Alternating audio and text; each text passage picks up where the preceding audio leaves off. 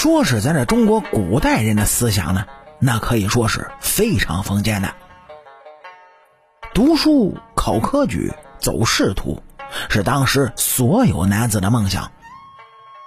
除了为官入仕之外呢，好像其他所有的职业，那都是属于无可奈何之举。尤其啊，是经商之人。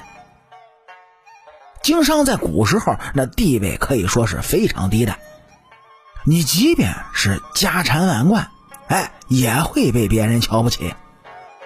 但是在这清朝末年，大大小小的京官们却纷纷选择了辞官，主动丢掉自己的金饭碗，改行。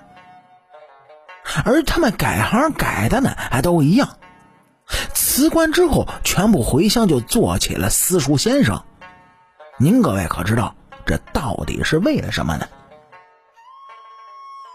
说是这刘光第呢，曾在刑部任职。他当时啊，这官位是不大不小，在朝中勉强呢也算有点人脉。以这刘光第当时的官位，他一年的薪俸大概是在五十两银子左右。而刘光第呢，又是一个非常清廉的人。虽然在刑部任的是个肥差，可是啊，他从不愿意私下接受贿赂。他没有什么灰色的收入，因此啊，过的那也是十分的拮据。刘光第在京中任职之后呢，就把自己的妻儿老小都接到了京中。以他的收入啊，那在京城中是根本买不到合适的房子的。于是啊，刘光第就在京城的郊区买了几间破房子。传说着，刘光第买下这些房子的时候，这房子的屋顶那都是破的，而且是四面漏风。刘光第就用剩下的钱呢，勉强的修缮了一下，就立即带着家人搬了进去。因为这时局动荡，所以京城的物价后来那是越来越高。以这刘光第的收入，他甚至连米都买不起了。为了果腹呢，一家人是只能经常以红薯、玉米等为食，吃着白面馒头对他们来说，那都是非常奢侈的。而刘光第在京中做官，那在刘家宗族里来说呢，算是出人头地了，所以。三不五时的，还有老家的族人来京中是投奔刘光第。刘光第啊，就要尽地主之谊，管这些族人的吃喝拉撒。后来呢，这刘光第的弟弟啊进京读书，在刘光第家一住就是好几年。他原本以为进京住在当官的哥哥家，那就是来享福来了，但是没想到啊，在京中过的。那还不如在老家呢，每天连饭都吃不饱。刘光第的破房子旁边有一个朝廷开的粥厂，时不时呢会有施粥的善举。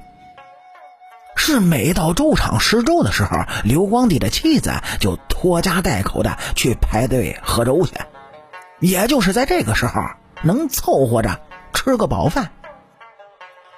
刘光第的一个叔叔呢，是靠贩盐发了大财。他后来经常就接济刘光第，一个月给刘光第二百两银子，供他们一家人的生活。如果没有这个叔叔，仅靠着刘光第挣的那点俸禄，他的一家早就饿死了。刘光第的事情在清朝末年，他并不是个个例。在清朝末年呢，清朝六品文官一年的俸禄也不过才六十两银子。这六十两还要养活一家的老小，确实有点捉襟见肘。而做官呢，他免不了要有吃喝应酬和人际的交际，哎，这就要更加的拮据了。而清末朝廷腐朽，做官的也博不出什么好前程来，所以啊，这不少的官员是纷纷的辞职回乡，在乡下就开私塾做老师。而当老师呢，哎，是有收入的。逢年过节，学生们还有所表示。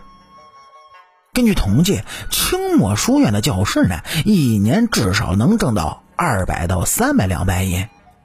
可比当官的那要挣的多得多了。即便是到了现代，做老师呢也是一件很热门的职业。不过，想要做老师呢，门槛也很高。首先，你必须要考到教师资格证，那才可以。所以啊，这句话说出来，您各位可能不相信。